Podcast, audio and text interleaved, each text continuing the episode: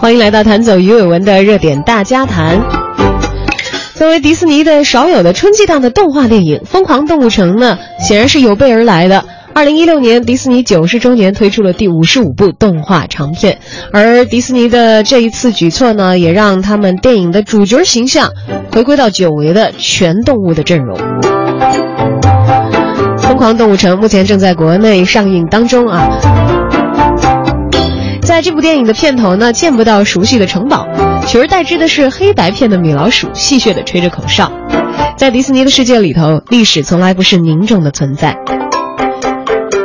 尽管如今的迪士尼呢，时常会遭遇一些质疑，有人会批评他们说水准下降，还有一些人会批评他们为了敛取周边的收入而降低了电影的质量。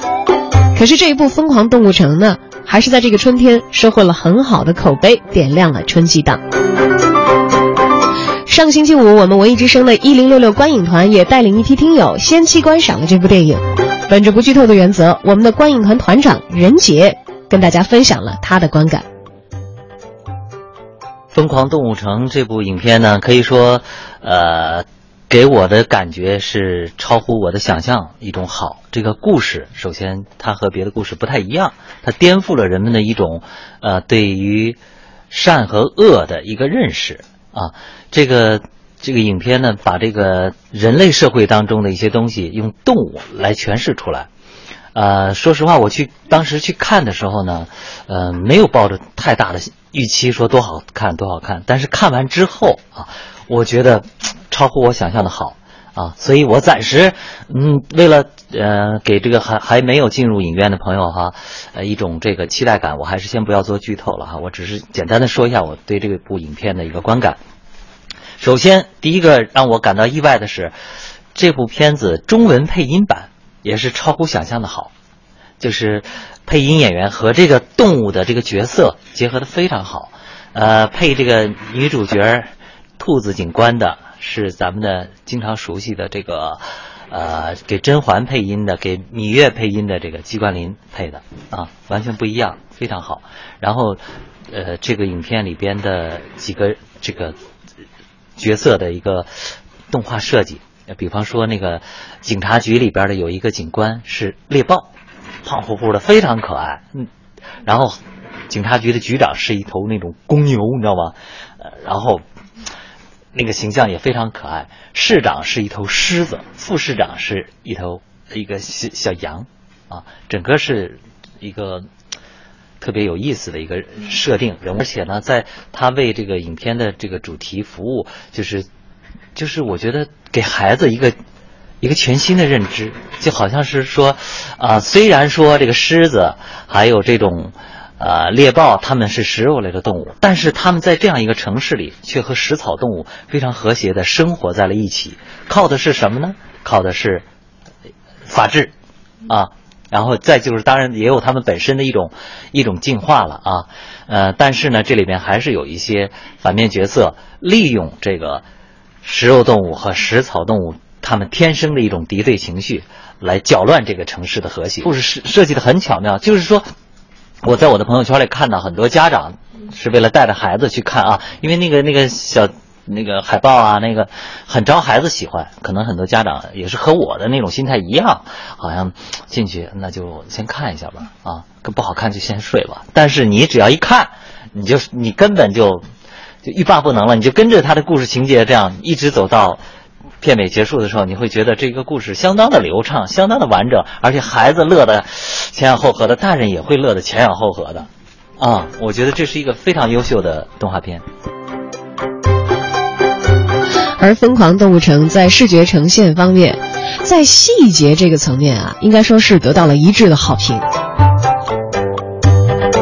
首先，角色设置方面下的细功夫，我们也可以跟大家一起来细数一下啊。像黑帮的教父大人，他不是老鼠，是一种渠鲸。渠鲸是什么呢？是一种最小的陆生哺乳动物，但是非常的凶残。导演介绍过，说把四只渠鲸放一个桶里啊。你隔一晚上，第二天早上一看，只剩一只，所以把这种动物的物种呢设置成为黑帮的教父。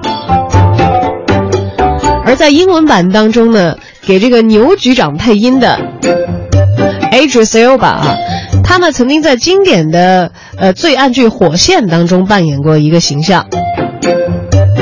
他在那个剧中的形象呢是要戴一个眼镜的，而这次他配音的这个牛局长，也是戴着跟他在《火线》当中塑造的人物一模一样的眼镜。我们所说到这位牛局长啊，有着非常健硕的体型。剧组的人员呢，研究了平时喜欢健身的、很壮的人们他们的日常搭配，以及肌肉比较发达的警官的穿衣风格。于是，在最终的形象设定稿里头呢，哎，把这个牛局长脖子那儿的一个扣子给打开了一颗。而北极熊们的豪车和办公室呢，整个就是一个巨大的冰箱。刚才说到的全是人物啊，是一头狮子。而美国的总统奥巴马呢，其实就是狮子座。最亮眼的明星还是一只名为闪电的树懒。哎，其实真实世界里的树懒就是这样，它们长期的生活在树上，每分钟只能够移动两米。生存的秘诀就是低能耗，吃的少。我们还是从配音片段当中来感受一下吧。刚才我们的观影团团长任杰所提到的。由季冠霖配音的主角小兔子警官啊，以及我们刚才说到的特别特别懒的名叫闪电树懒。我是麦大脚，幺零三幺区域有情况。我处理。我是初级警官，我在追这个犯人。我希望你能帮我查个车牌。闪电是这里最快的家伙，有什么需要找他就对了。等等，怎么都是树懒？你觉得他们是树懒，所以就不能快了吗？闪电，闪电，好久不见，见到你真高兴，伙计。我也很高兴。嗯，我是动物城朱迪警官，你好吗？我过得好，不错。我能别急哦，为你 是这样，我想查一个车牌。哦，我希望你能帮我查一个什么？我希望你能帮我查个车牌，我们的时间特别特别紧迫。车牌号是二九 T 什么？二九 T H T 零三。二九 T H D 零三。H D 零三。D 嗯零三。零三，嘿，闪电，想听个笑话吗？刚才就是我们的那个兔子警官非常着急的时候啊，跟这个名叫闪电的树懒打交道的一个片段。而片中呢，还有一些其他的细节，如果您注意的话，可以发现，在这个片子里啊，兔子的耳机是插对了地方的，而一只长颈鹿有九百万根的毛。整个毛发团队的负责人应该是相当相当的精细，给大家呈现了非常巧妙的这个视觉效果啊！是有一大票人专门来负责做这一块的视觉成像的工作。还有失踪的肉食动物们都是在各自的种群分布区域被抓获的。片中的一些生态区域还是可循环的生态系统。创作人员呢，将冻土城的墙壁设计成了巨型的空调出风口，同时还能够给撒哈拉广场加热。如果冰雪融化了，那么热带雨林区就可以得到滋润了。听到这些设置，是不是觉得非常的酷？还有一些有意思的地方啊！动物世界里的大部分出现的牌子呢，都可以和我们现实生活当中存在的品牌一一的对应。动物们也使用搜索引擎，而他们的手机也跟我们现在使用的是一样的。所喝的咖啡杯子上呢，那个标志是不是让你联想到了星巴克？但是它的标志不是美人鱼啊，你可以把它叫做杨巴克 或者星巴羊。他们也使用 Pad 啊，剧中有这个虎 Pad 存在。而我们的另外一位媒体观察员涂斌跟木匠也发表了他的个人观后感。就像这样的，就是你你拍一个好的片，就像这种特别。特别受欢迎的动画片，我觉得他肯定是，就是他一定要讲述这个创作者他们内心深处最最熟悉、最愿意、也最擅长表达的一个故事，他才能讲得好。当然有仨呀，他就是一个集合的团队嘛。以前做过《冰雪奇缘》，也做过那个。超能陆战队啊什么的，对，但都是主创。就好莱坞的这种动画片，它的导演和这个什么动画导演分镜之间，他他他们他们更趋向于一个集体工作的结结果，不是那么的强调个人吧。轻轨停了以后，不同大小的动物从不同大小的门里面出来，不管你是长成什么样子，不管你的外形是怎么样的，它一定会平等对待你啊，给你生活的便利啊。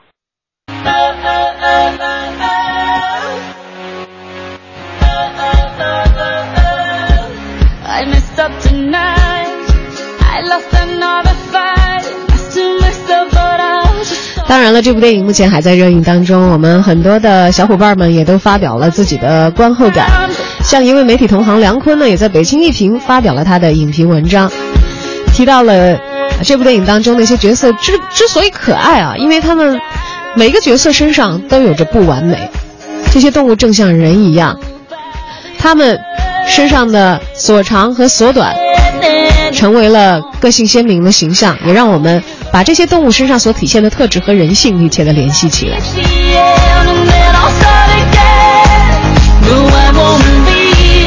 而技术作为了艺术水准的基石，在巧妙的运用科技手段的情况之下，《疯狂动物城》也给大家呈现了非常绚烂的视觉饕餮。那些让人叹为观止的景观设计，也是刺激观众感官的大好机会。人们仍在不懈努力，用无限的想象去营造极致的美，这是对于美本能的向往，也是弥补周遭实际生活缺憾的慰藉。一场电影看完就像一个梦醒来，但是对于迪士尼的梦，大家都格外的眷恋，毕竟它保鲜着我们的童年记忆。而被问到会不会有续集的时候，电影的两个导演先是露出了尼克式的笑容，然后表示，如果全中国的观众每个人都买一张票去看的话，那一定会有续集了。好的，今天热点大家谈跟大家分分享了这一部《疯狂动物城》。其实小赵个人还没有来得及看啊，但做完今天的节目之后，我打算一定要抓紧了。这首歌送给大家，《Try Everything》，也是剧中的主题曲。